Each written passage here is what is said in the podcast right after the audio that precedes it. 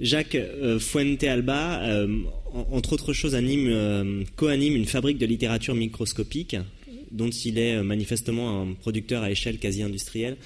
Et il a publié des nouvelles, ce qui signifie que la microlittérature ne se confond pas avec les nouvelles. Donc là, on arrive dans des distinctions génériques assez, assez fortes. Il a publié aussi des textes plus longs, notamment un Émile Delcroix et L'ombre sur Paris, chez Donc euh, ça va être un petit jeu avec la salle, à savoir qu'on a associé des photos ou des gravures ou des tableaux de différents auteurs des différentes époques euh, avec des micro-nouvelles. En fait, à la base, les micro-nouvelles avaient été écrites euh, avant. J'avais bien pris soin de ne pas mettre de nom pour pas me faire lapider.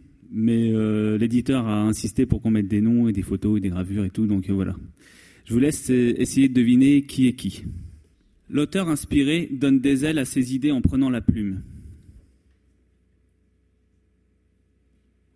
certains textes sont euh, longs, certains textes sont courts, donc voilà, on va falloir attendre. Il hein. va falloir attendre la prochaine diapo. Hein.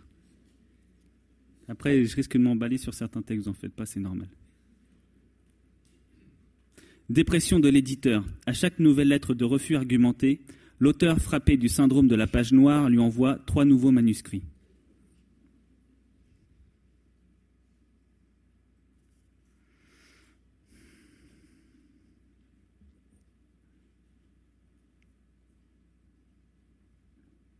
La jalousie seule motivait Platon.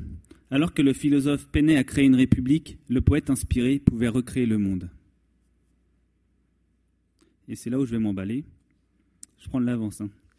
Mamie se plaint ce poète atterré à sa bien-aimée. Je dois me rendre à un concours de poésie, mais je ne peux pas m'y rendre ainsi.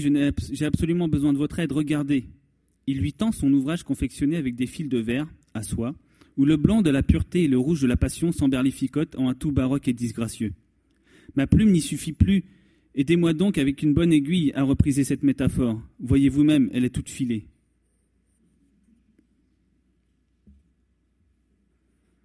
Le poète naufragé était au désespoir. Il ne pouvait jeter à la mer une bouteille avec son poème de détresse.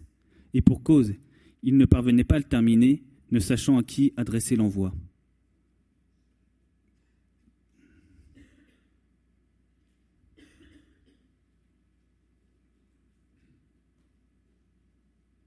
La passait le plus clair de son temps à écrire des épopées sanglantes quand il ne se jetait pas corps et âme dans de vaines joutes littéraires. Il excellait dans l'art de la litercation.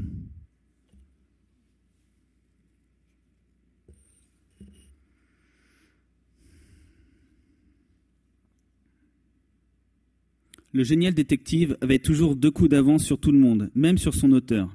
Il se retrouva ainsi au milieu d'un néant de blancheur en poussant son enquête trop loin l'écrivain n'avait pas encore eu le temps de noircir les pages, vierges de son dernier chapitre.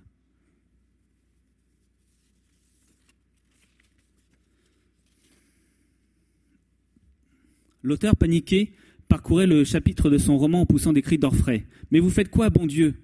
Ordre de l'éditeur, répondit le correcteur. Ses assistants fermaient des portes, coupaient des considérations, érigeaient des murs d'incompréhension.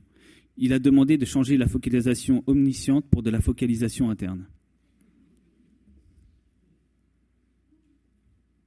Des fuites dans la presse ont révélé l'identité du nègre de cet auteur qui écrit avec ses tripes. Il s'agit de son vers solitaire.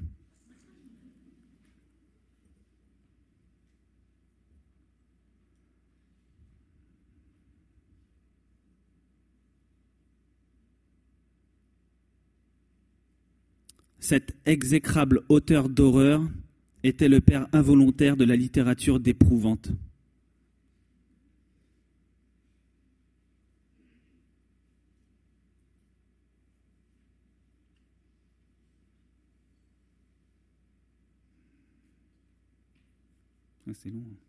La muse a son protégé. Et ton humour, je te le sers comment?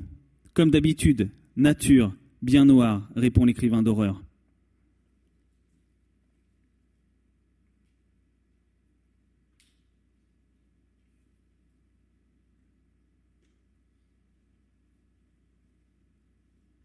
L'écrivain de micro-nouvelles pensa à se suicider en s'immolant avec toutes ses lettres de refus comme combustible quand il lut la dernière.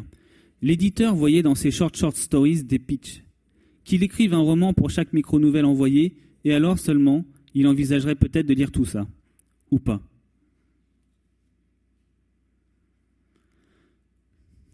Aujourd'hui, les éditeurs attendent de leurs auteurs qu'ils soient tout à la fois VRP de leur maison, attachés de presse, commerciaux, chroniqueurs pour des autres poulains de l'écurie, mieux vaut et de loin des écrivains promoteurs plutôt que prometteurs.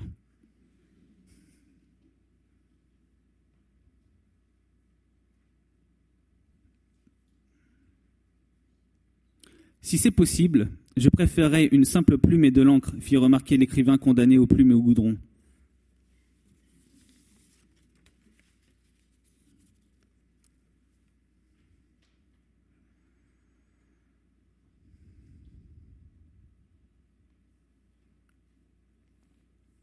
L'écrivain en herbe tira la langue à son professeur de lettres et s'enfuya. Le vieux bonhomme lui courut après pour le corriger.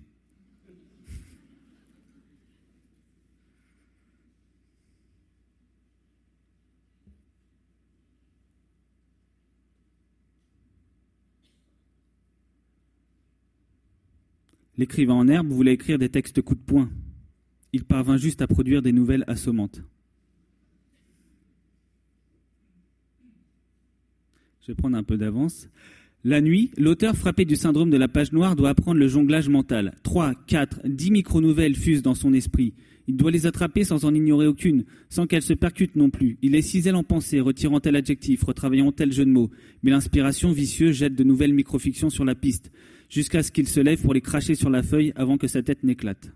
donc c'est une gravure de Florence Bernard.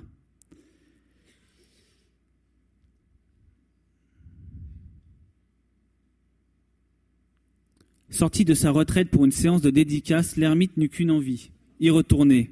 Ses admirateurs enthousiastes avaient défoncé les tympans du vieux bonhomme déjà fragile en n'arrêtant pas, en chœur et à tout bout de champ, de crier au génie.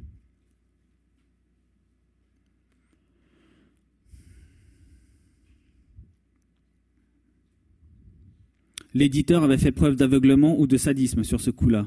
Entre ces deux auteurs d'horreur à couteau tiré, la coopération et les corrections avaient été plutôt pénibles. Dès lors qu'il avait fallu trancher dans le vif, on était vite passé à une écriture à trois mains.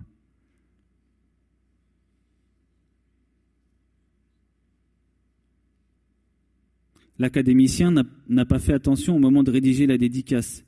Pour Mélanie, pour Mélanie a-t-il écrit au lieu de pour Stéphanie, comme quoi nul n'est à l'abri d'une bête faute d'autographe. Et c'est tout.